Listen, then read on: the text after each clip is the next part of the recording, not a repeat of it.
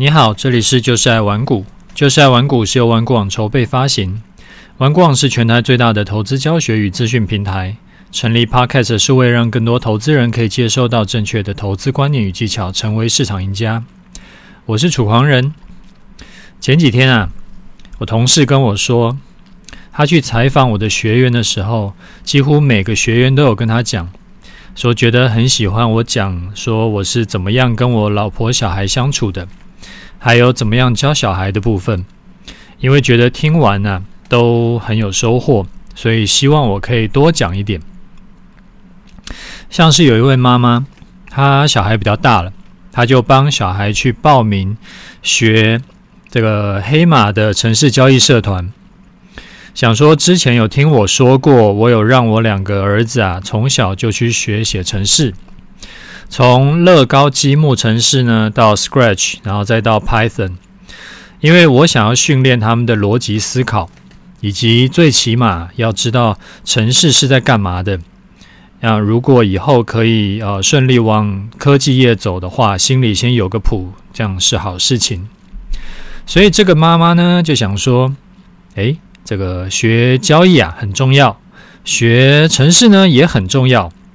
那既然这样。那干脆就让小孩呢到玩股网学城市交易，那感觉是一个一举二得的事情。我不得不说呢，这位妈妈非常的有想象力跟执行力，因为这样做啊，还真的是一举二得的事。为什么会这样说呢？因为写交易城市的逻辑跟难度是比较低的。城市能力其实不需要非常厉害，所以相对来说比较适合那种没什么城市经验的新手入门。像呃这个交易城市呢，一定是单机版的，它也不需要像开发玩股网一样要用上很多什么高级的技术、高级的架构，因为一个人上站跟同时要处理几万人在用的这种。大型网站的城市架构跟技术是完全不一样的，但是交易城市呢，当然就没有这个问题，因为它永远都是自己在啊、电脑上跑就好。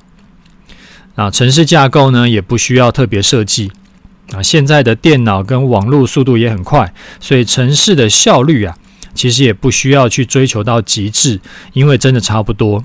所以写交易程式当做入门。算是很 OK 的一个选择。那交易程式是是难在哪里呢？这样听起来就是任何一个工程师都可以直接上了嘛。交易程式啊，难在交易而不在程式，因为好的交易程式呢，会考虑到方方面面的事情。它不是说你程式写得好就够好，而是要能够交易赚到钱。好比说，像最基本的，你写交易程式，你不能过度的最佳化，你要尽量去避免预设一些奇怪的参数，然后呃，还要考虑到过度交易的问题，还有一些啊、硬体设备啊，是不是有够完整？然后到进阶一点的，你要考虑到像啊、多参数的策略，然后考虑到你的人性、你的抗压性，还有加减码策略等等等等的。那这些其实就不是资讯系的教授可以教得出来的内容了，这些就需要真的是实战的这种市场操盘手才会知道这些眉角。如果可以一次学会交易跟程式，当然是最完美的。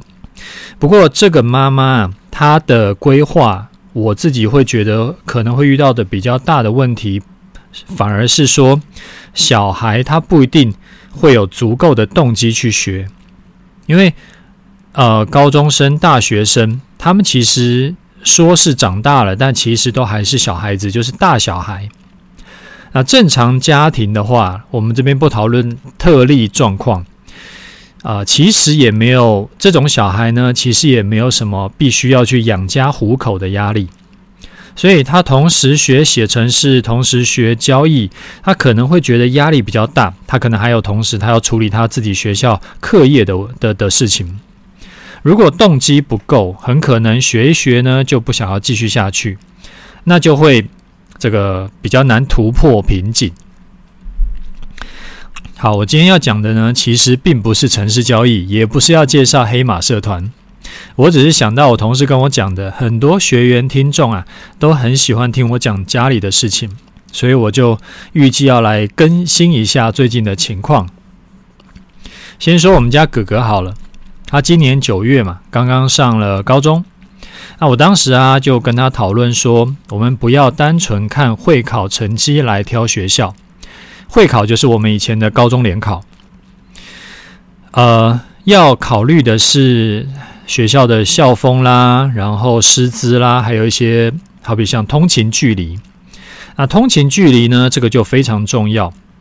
每天你单程要花十五分钟通勤，跟你单程要花五十分钟通勤，那一天呢，至少会差一个多小时到两个小时，一个月就差了三十几个小时。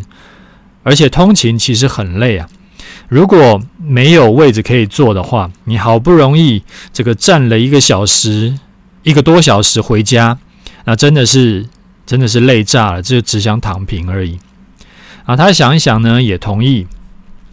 所以后来我们就选了离家里最近的学校去念。现在啊，他每天可以睡到七点出头。就感谢政府德政，现在小朋友可以不用早自习，可以八点再上课就好。然后吃个早餐，弄一弄，坐一站公车，他其实就到学校了，就是一站公车就到学校。啊，下午四点下课呢，他四点半已经到家了，所以爽度很高。不过因为高中课业难度一定是比国中要高蛮多的嘛，然后他之前呢又吃了这个太晚才开始补习加强的苦啊，所以说。这一次，他就主动跟我说，他希望可以从暑假就开始补家教，啊，补了这个国英数呢，再加上自然，所以是四科。虽然说我自己是没有很赞成小孩把时间都放在补习上面了，但是因为，诶，好吧，那既然儿子主动提出来这种这个积极向上的要求，那我就跟他讨论过、沟通过，那我也分析利弊给他听。啊，他还是希望可以补，那我就尊重他，就爸爸还是要支持一下嘛。啊，最近呢，哥哥觉得比较挫折的是高中数学，因为他们数学老师同时是啊数理资优班的导师，所以呢，那教材就准备一份就好，就一视同仁，拿资优班的教材来教他们班，啊，只有减少大概十趴左右的极端难题而已。所以他现在每天回家，每天哦回家都要写大概二三十题以上的数学题，而且其中没有基本题，因为资优班呢有在写基本题的，全部都是正常题跟难题。那高中数学啊，比国中数学的难度要高很多嘛。这个你有念过高中的，你应该都知道我在讲什么。啊，每天回家作业都要写二三十题的数学，而且都不是那种基本题，就是不是什么看两秒答案就出来那种基本题。那结果当然就是要花很多的时间在念数学，而且就像那句老话说的：“人生也许会背叛你，兄弟会欺骗欺欺骗你，只有数学不会，数学不会就是不会啊，数学不会就是不会，想破头还是不会。”为了要能够写出作业，我就看他每天得花好几个小时跟数学奋战。有一天晚上呢，我就觉得实在是看了真的很悲惨。哪有人刚上高一一个月就在熬夜念书的？我就想说，好吧，虽然说高中数学我都忘得差不多了，因为平常真的是用不到，但是就去帮他看看，呃。而且呢，因为真的是忘得差不多，所以我就只好从定理开始推导，再去复习，然后帮他看说他不会的节目可以怎么做。哎，不是节目，不会的题目可以怎么做。Horses 那天呢，我也搞到十一点多，快十二点才去睡觉。不过还好，老爸没有丢脸，就是有跟他有有，就是从推导公式开始，然后到复习，然后哦大概是怎么样，然后我知道去帮他。诶，解出来了一些他自己不会解的题目，就还好没有丢脸。所以呢，这个是最近上了高中，觉得比较靠别的事情。不过我也跟他说啊，你现在这个叫做过渡期，因为从国中到高中数学这个难度呢，可能是从二十跳到六十，刚好你的老师又是用强度很高的教法去逼你提升。一般的高中数学是六十，你可能是一百，你从二十跳到一百，当然会消化不良，就好像一个全从来不运动的人，突然被抓去跑马拉松或者是深蹲两倍体重的概念，他铁定很痛苦。但是人呐、尤其是小朋友，他对于快乐跟痛苦都是适应很快的。当你习惯了这种一百的强度，其他全国大部分学六十难度的高中生的数学，很可能就大部分人都比不上你了。所以说这一段时间呐、你就需要自己去熬过去。你不能像你其他同学一样，觉得太痛苦了就直接躺平。那就像那句毒鸡汤说的嘛，坚持努力也不一定能成功，但是放弃躺平一定很舒服。然后我记得我之前节目也有说过。什么叫做输？就是只有你投降了，你放弃了才叫输。你没有投降，你还在拼搏的，都有可能会赢回来。所以目前我就先这样让他试试看。这其实也是一种累积啦，数学能力、数学敏感度的累积，有累积才会越做越轻松。就像我一直跟你说的啊，不管是投资还是做事情、想事情的道理，其实是一脉相传的。好。这个不小心讲哥哥的事情就讲得有点久了。那老婆跟我们家弟弟最近的情况呢，之后再找时间再来跟你讲。好，那我们来聊一下投资的事情。这个也是一个观众哎听众来问我的。他说，今年呢、股票、债券都同步下跌的情况下，股债的 ETF 投资人应该有怎么样去应对这件事情？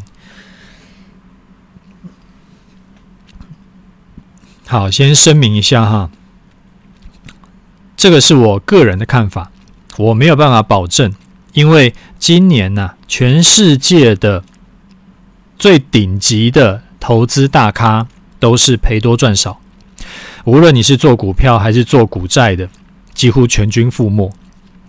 有人做了一个统计，投资资产超过千亿台币的，那真的是世界级的投资大咖。那今年的投资绩效啊，亏损两成都算不错的。那亏损接近三分之一的，呃，亏损超过三成的，应该亏损超过三成的，有接近三分之一人。然后像那个索罗斯，他赔掉百分之四十三。那最惨的一个投资大咖呢，他是赔掉百分之五十六。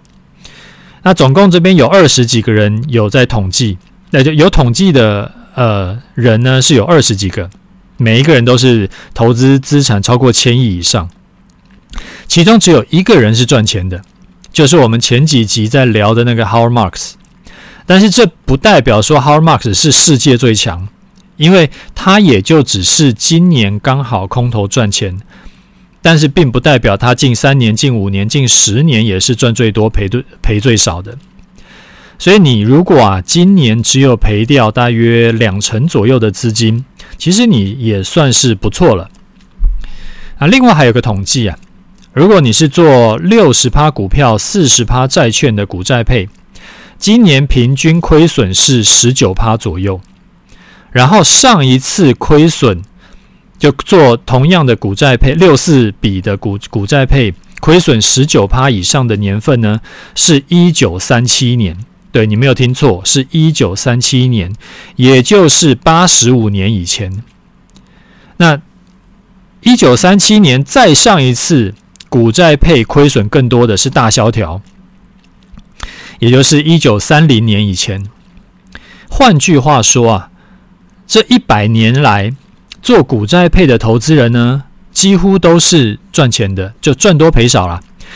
那就算是亏损呢，也都亏的比例是不高的，也就亏一点点而已。那今年呢，算是这一百多年来前三名惨烈的，所以你当然会觉得，诶，怎么股债配配还今年可以亏到两成？就是三观被刷新的感觉。就其实也只是刚好就倒霉而已，就你不用想太多了。当然，未来的事没有人能保证，但是过去一百多年都几几乎每年都是赚多赔少的策略。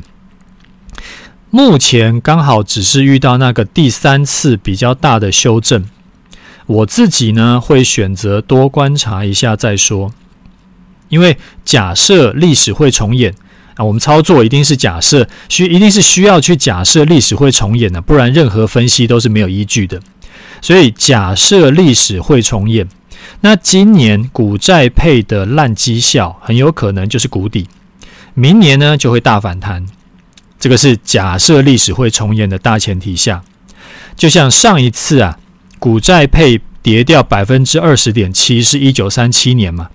结果隔年呢，一九三八年它就涨回十九趴，就前一年跌二十点七趴，隔年就涨回十九趴。那涨回十九趴不是直接把前一年赔的全部赚回来，而是说啊，好比说你一百万资金，你赔两成就跌二十趴嘛，那就你会剩下八十万，八十万你再赚十九趴，会等于是九十五万，所以两年下来你等于是只亏了五趴而已。但这个时候，如果你在跌两成的时候，你把股债配给撤掉，隔年的这个十九趴的大反弹，可能就赚不到了。不是可能，就一定赚不到了。所以这一来一往就会差很多。而且啊，今年因为还有美元大涨嘛，所以从年初到现在，它是涨了十五趴多啊。就算你今年因为股债配赔掉二十趴。只要你做的是美股的配置，因为你买的是美股 ETF，你其实可以把汇率赚的也加进去，那等于是你赔五趴不到嘛？因为你股债配亏二十趴，但是你汇率赚了十五趴多。那今年这种行情呢，亏五趴不到，就算是刚刚说的这种千亿等级的投资大咖。你也可以排在那二十几个人里面的第二名，你仅次于 Howard Marks，这还不够你臭屁的吗？所以啊，结论就是股债配啊，已经是相对安全保守的策略了。今年会亏损比较多，就是刚好遇到那个近八十五年来最惨的股股债双跌的特殊盘而已。像我自己的终极投资组合，就是以股债配为基底。再去搭配，呃，就是有同时在配置其他的商品，结果运气不错。今年呢，刚好原物料大涨，所以虽然我的股债配为基底的这一部分是是赔钱的，但是原物料补回来蛮多的。而且因为虽然说这个我的终极投资组合呢，可以选择做美股或者是做台股，但是我自己是全部是做美股的，然后美元也补回来很多。所以总结就只是小赔一点而已。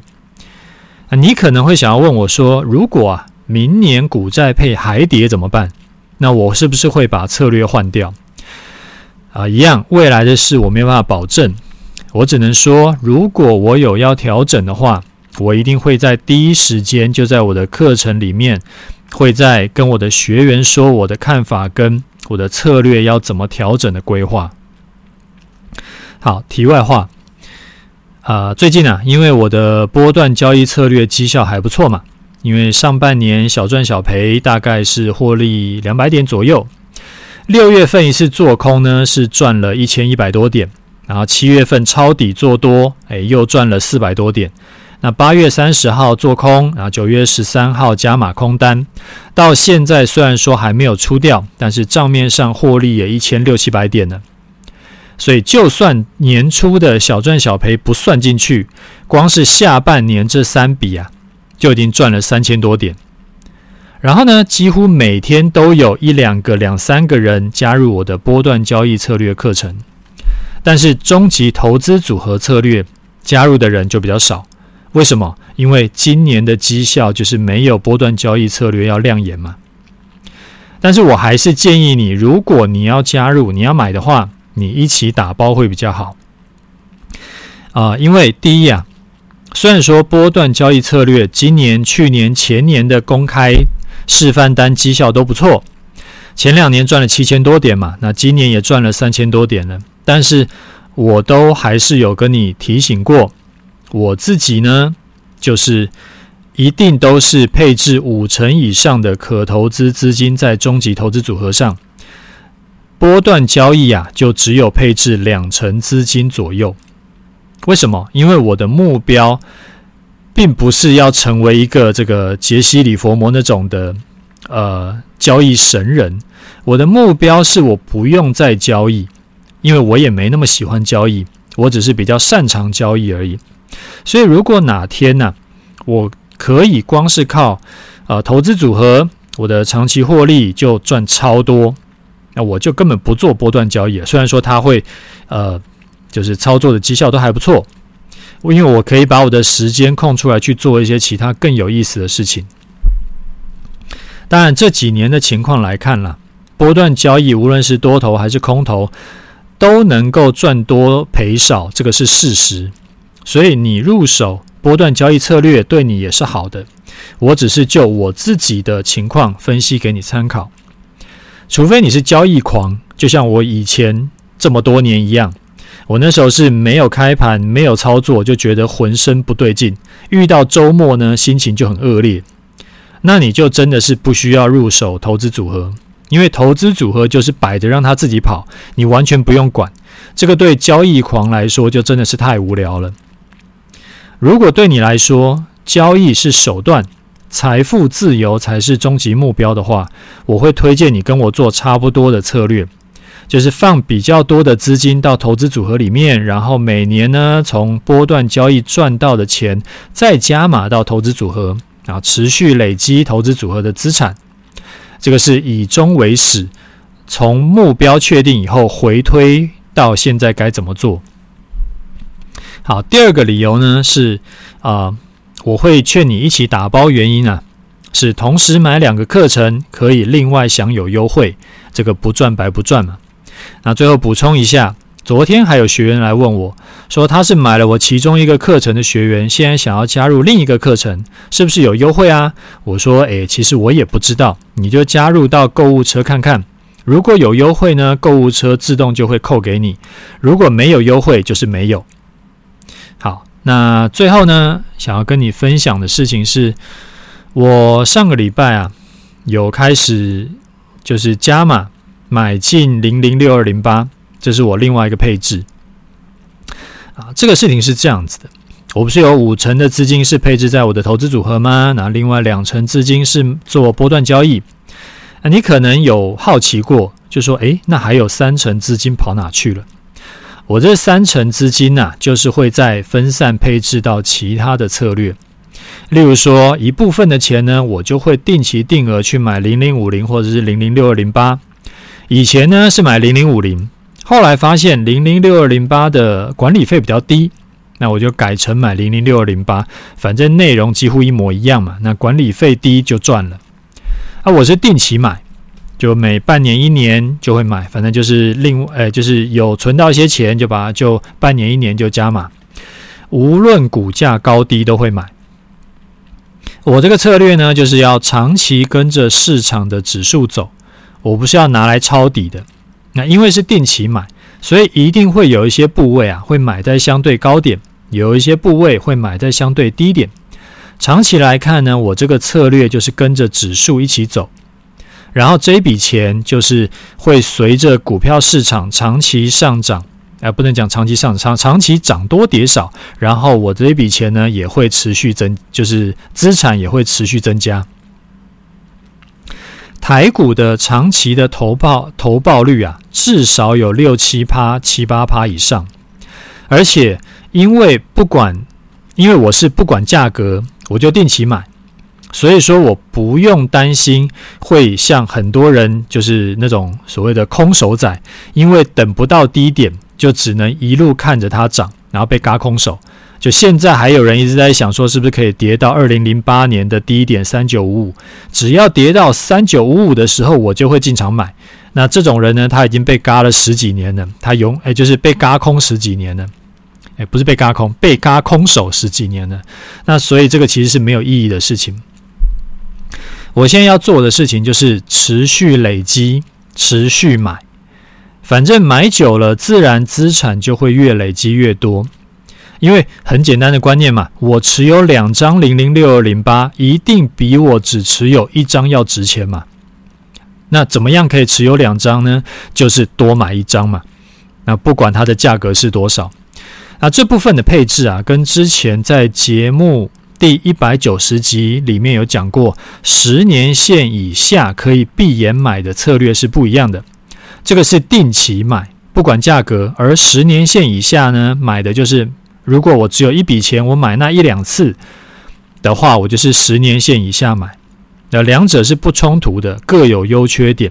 所以说，呃，你可能都要配置资金去做这件事情啊。如果说你想要完整的去复制我的这个投资策略跟资产配置的方法的话，好，那今天跟你讲了几个主题，如果你觉得有帮助的话呢，欢迎分享给你的亲朋好友。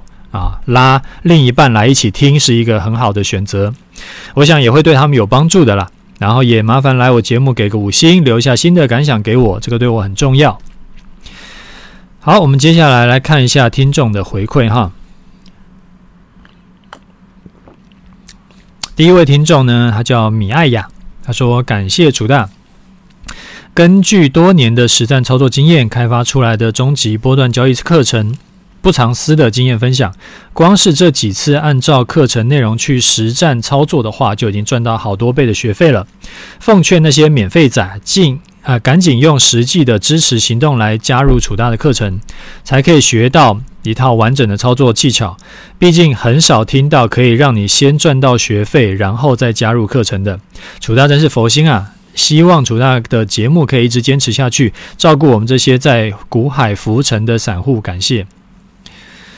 呃，好，米爱雅，谢谢你的支持哈。我有一些学员呢，还真的是因为觉得听我的节目收获太大，要报答我，所以无论我卖什么课，都要买来支持。呃，我很感谢啦。但是其实啊，我自己是这样子看的。我时常讲说啊，要听众、要粉丝在能力所及的情况下，尽量呢还是加入课程会比较好。这其实不只是因为我要卖课程，还有一大部分的原因是很多关键的技巧跟这个观念呐、都是课程里面才有讲的。你只靠听节目在操作，这些关键的技巧没有学到，其实风险还是比较高的。就像上次有一位学员他他分享的嘛，他说有一次呢，他就是没有按照课程教的去做。结果明明可以赚到很大一笔，那最后呢，只赚到无感的几百块钱而已啊！这个还只是少赚哦。如果这一次是课程，这这一次是刚好碰到那种啊、学员大赚，结果只听节目的是亏损，那这一来一回就差海了啊！至少是差十次以上的课程费用，而且他死得不明不白。我明明照楚狂人教的课的的方法去做了，怎么还是亏损的嘞？那其实那些关键都在课程里都有教过。好，下一位听众，他叫阿尼，他说：“楚大你好，谢谢你每周 Podcast 都提供丰富的内容啊。为了要完整听完第一次，我每周二一早的运动时间也就拉长了，算是一举两得。也。呃”就是希望楚大能够保护好嗓子，在录音的时候，麦克风顶着下巴，说起话来好像比较会，呃，好像会比较省力。也许楚大可以试试看。二零二一年初呢，我开始听楚大的 Podcast，然后也有跟着公开示范单进场，但是到了二零二一年底才加入课程，完整学习以后，再透过楚大 Podcast 去印证自己在波段交易课程里面学习到的进出场方式。无论是多单还是空单，心头足定。心头足定应该是心里感觉更是充足跟安定吧。啊，在今年的盘势啊，也能够持续获利，所以真的要呼吁听楚大 Podcast 跟着公开示范单操作有赚钱的楚粉朋友们，现在就加入楚大课程。另外，想要请教楚大，波段交易这笔单出场以后啊，我会在下一笔单预计要加码。那楚大之前在 EP 二二三有提到会分享不同的不同策略的加码方式，再请楚大分享，让我们可以多学习。谢谢。好哈，啊你谢谢你的建议，我来试试看麦克风怎么摆会比较轻松。啊，至于说加码策略啊，刚好前两天也有学员跟我在说这件事情。啊，他是 Facebook 传私讯给我，他说：“楚丹您好，我有购买您的终极投资组合跟终极波段交易课课程。啊，最近啊想到您之前在 EP 二二三有提到的加码心法，衷心的希望您能够只补充在课程里面，免得又被一些免费仔多学一招。感谢。那我后来想想啊，这样讲其实也是有道理。”虽然说我尽可能的分享观念跟简单技巧给所有的听众跟粉丝，但是真的精华技巧还是应该留给那些真的有付钱的这个学员们，不然对付费会员、对付费学员其实是不公平的。我付了两三万的学费，然后但是权益跟免费仔一模一样，这实在没道理嘛。所以我今天呢，已经把加码策略啊，就已经补充在波段交易课程里面了。所以，如果你是我的学员呢，有听到的话，记得要去学一下。好，再来一位是 Rack 林，他说这三个月啊，楚大策略真的表现得很好。这段时间偏空盘跌，啊，股票策略呢表现不好，刚好可以小补一些回来。谢谢楚大的策略，投资组合的整体绩效的波动率有下降，绩效比较稳定。比较不会大起大落，心态也很稳定。报单有时候报到都完全忘记了。想要请问楚大，依您的经验，要如何评估？呃，第一，操作时间多久才能够加大口数？第二，每次加大口数要加多少呢？好，呃，这三年来啊，无论多头空头，我的运气都不错。都能够赚多赔少，也很高兴能够帮你把整体的投资绩效拉高哈。最近这半年呢、做股票是真的比较辛苦，因为就是整个盘势很不好嘛，大多数的股票，绝大多数股票都是下跌的，所以要赚钱难度是真的蛮高的。那加码策略啊，你就诶，你是学员，所以你就直接到课程补充去看就好了。好，再来一位听众，他的署名叫做。感谢状啊，标题是用这笔交易征服老婆。他说应该要给五十颗星，因为这一波哎，最近这波大跌啊，跌出了恐慌感。手机里面呢，每个朋友群组纷纷爆出灾情，都在比谁赔得惨。就在此时，老婆觉得跟她朋友分享，老公反而大赚一笔，来感受朋友的震惊，还蛮有成就感的。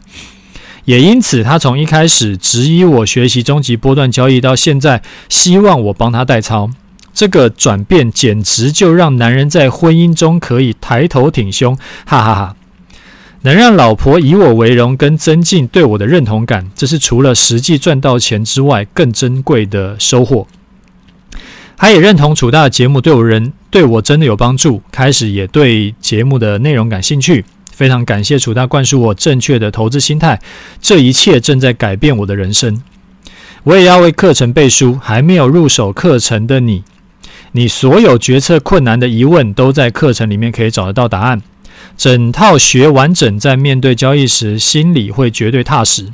最后祝福楚大啊，阖家快乐，好人一生平安。好哦，我完全可以理解你的心情。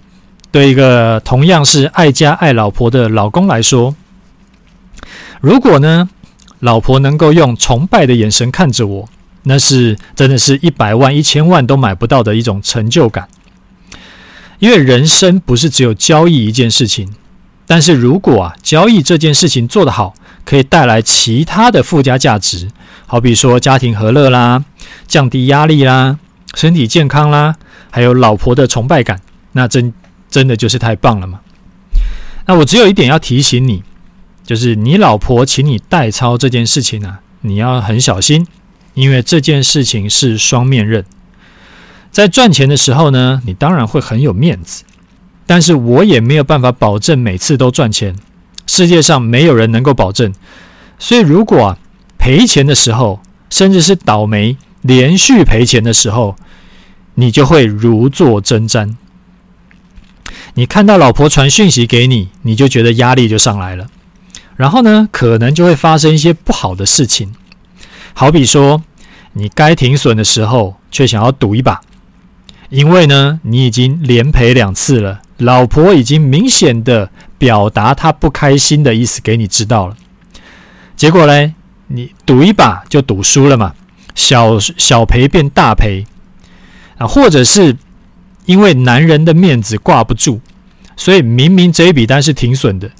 但是你硬着头皮要跟老婆说这笔单是赚的，你就只好拿私房钱去补给老婆啊，这个都是非常有可能会发生的事情哦。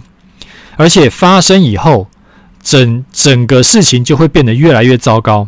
那最后纸包不住火，不是你爆掉，就是被老婆拆穿，然后你就好心办了坏事。所以啊，我比较推荐你的做法是。你拉老婆一起来听节目，拉老婆一起来学课程，然后呢，你们一起操作。但是你做你的，他做他的。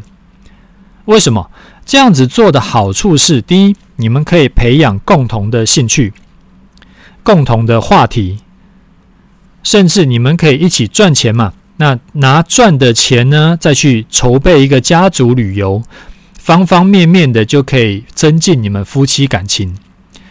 对，那多好。第二，你是不用自己扛压力，因为投资没有包赚的。现在连赚三笔大笔的很爽嘛，但是下一笔如果亏损怎么办？而这个是一定不是不是一定啊，就是很有可能发生的事情。那如果你老婆是没有学过课程的，她会很难理解这件事情。但是他是哎，但如果他也有学过的话，他自己操作。那赔了钱呢，也不会来怪你，你你也没有什么好压力很大，反而你们可能还有一个共同敌人，都是楚狂人害的，TMD 的，对不对？然后你们有了共同敌人以后，感情就会更好。那当然，以上是我开玩笑的啦，这个你们赔了钱也不要来怪我了。好，这是第二点，第三点，我觉得啊，增进另一半的能力。其实是夫妻能够长久走下去里面一个很重要的事情。我忘了之前在哪一集有跟你分享过。其实夫妻最容易离婚的特征啊，就是当有一方看不起另一方的时候，这个离婚的几率就会非常高。我不是说你会看不起你老婆，但是如果能够让你老婆变得更强，变得更厉害，能力变得更好。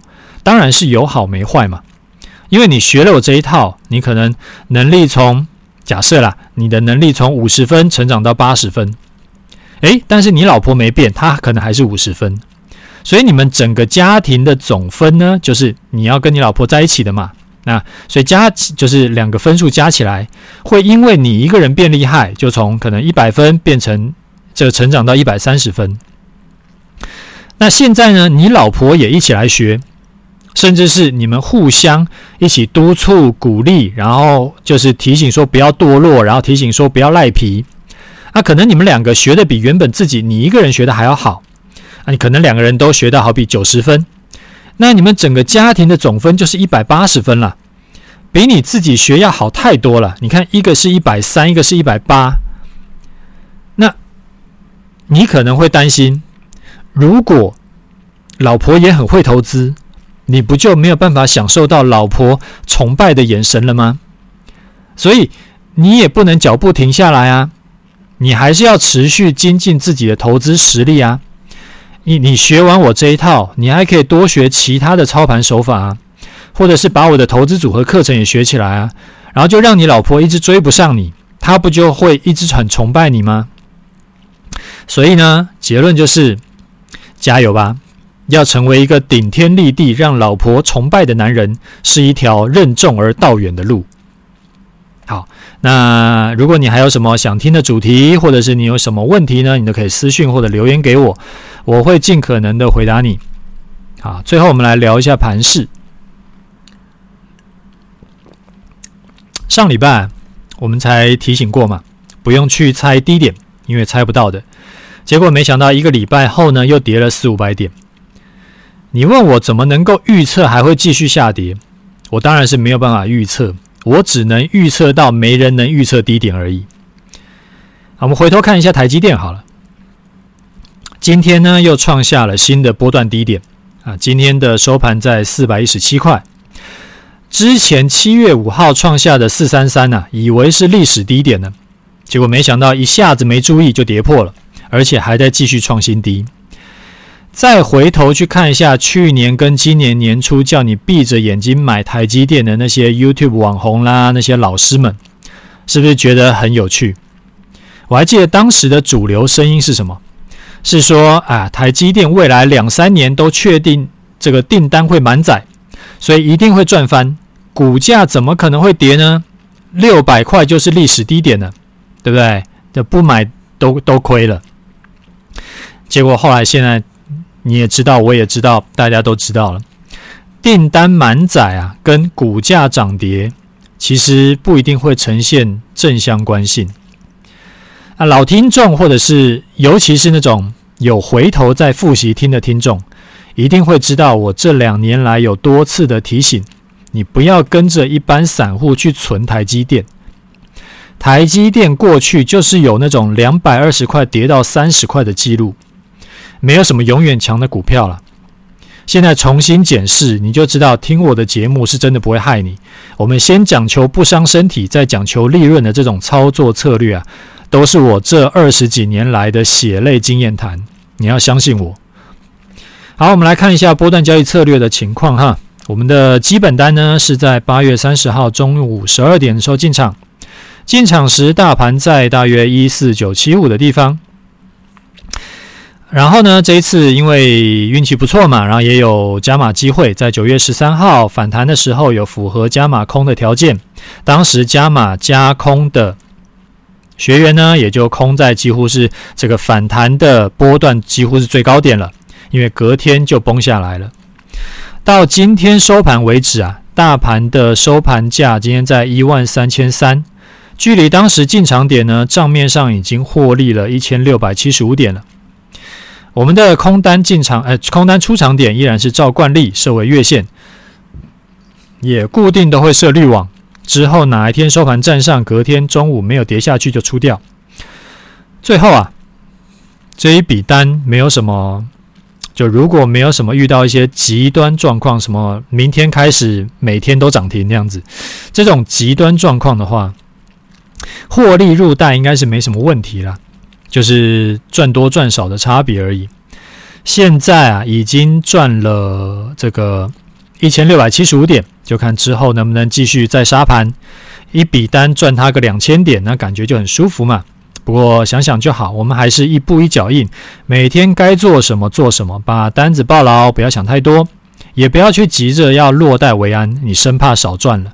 你看哦，这一这一路下来，除了九月十三号那一次反弹加码空的机会以外，任何地方先出一趟空单，你很可能你就空不回来了。然后呢，你就只能一路看着你的学长姐把这一笔单赚翻掉，然后。所以最好就是不要自作聪明，不要想太多，跟着我们波段交易策略做就好。我们不要只看一天两天，看长期就是跟着策略做最稳当，你心里也最踏实。一千六百七十五点，你只要做一口大台，你就赚了三十三万嘛。就算你只做一口小台，你也赚了八万多。人家是在比谁赔得多，你反向赚了几十万甚至几百万。这个才叫做人生胜利组，所以再次恭喜我的学员们。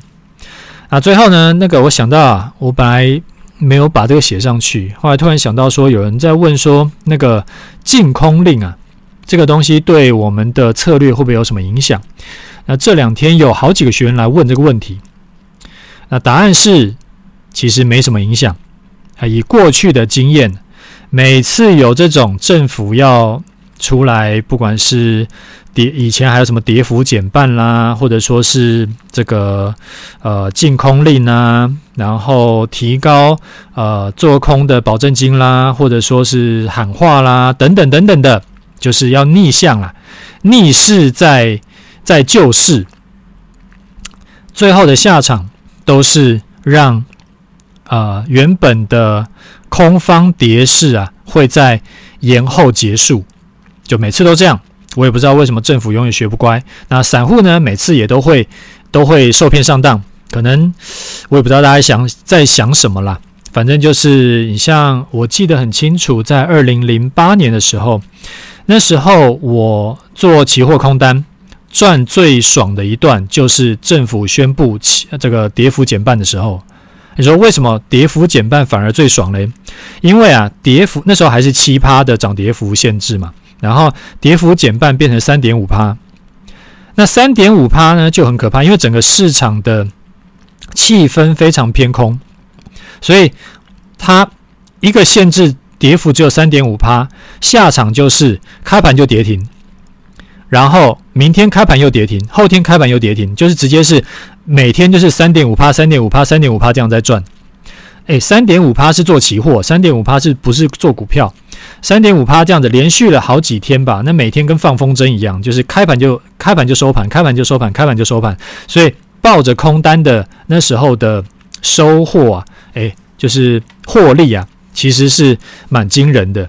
那那后来他就放弃了，因为就是怎么好像逆向说，诶，逆势说是要跌幅减半，结果反而是跌更凶，而且。最惨的是，因为失去流动性，所以说有一些人要停损都停损不掉，所以最后整个就是一个很烂的一个措施那样子。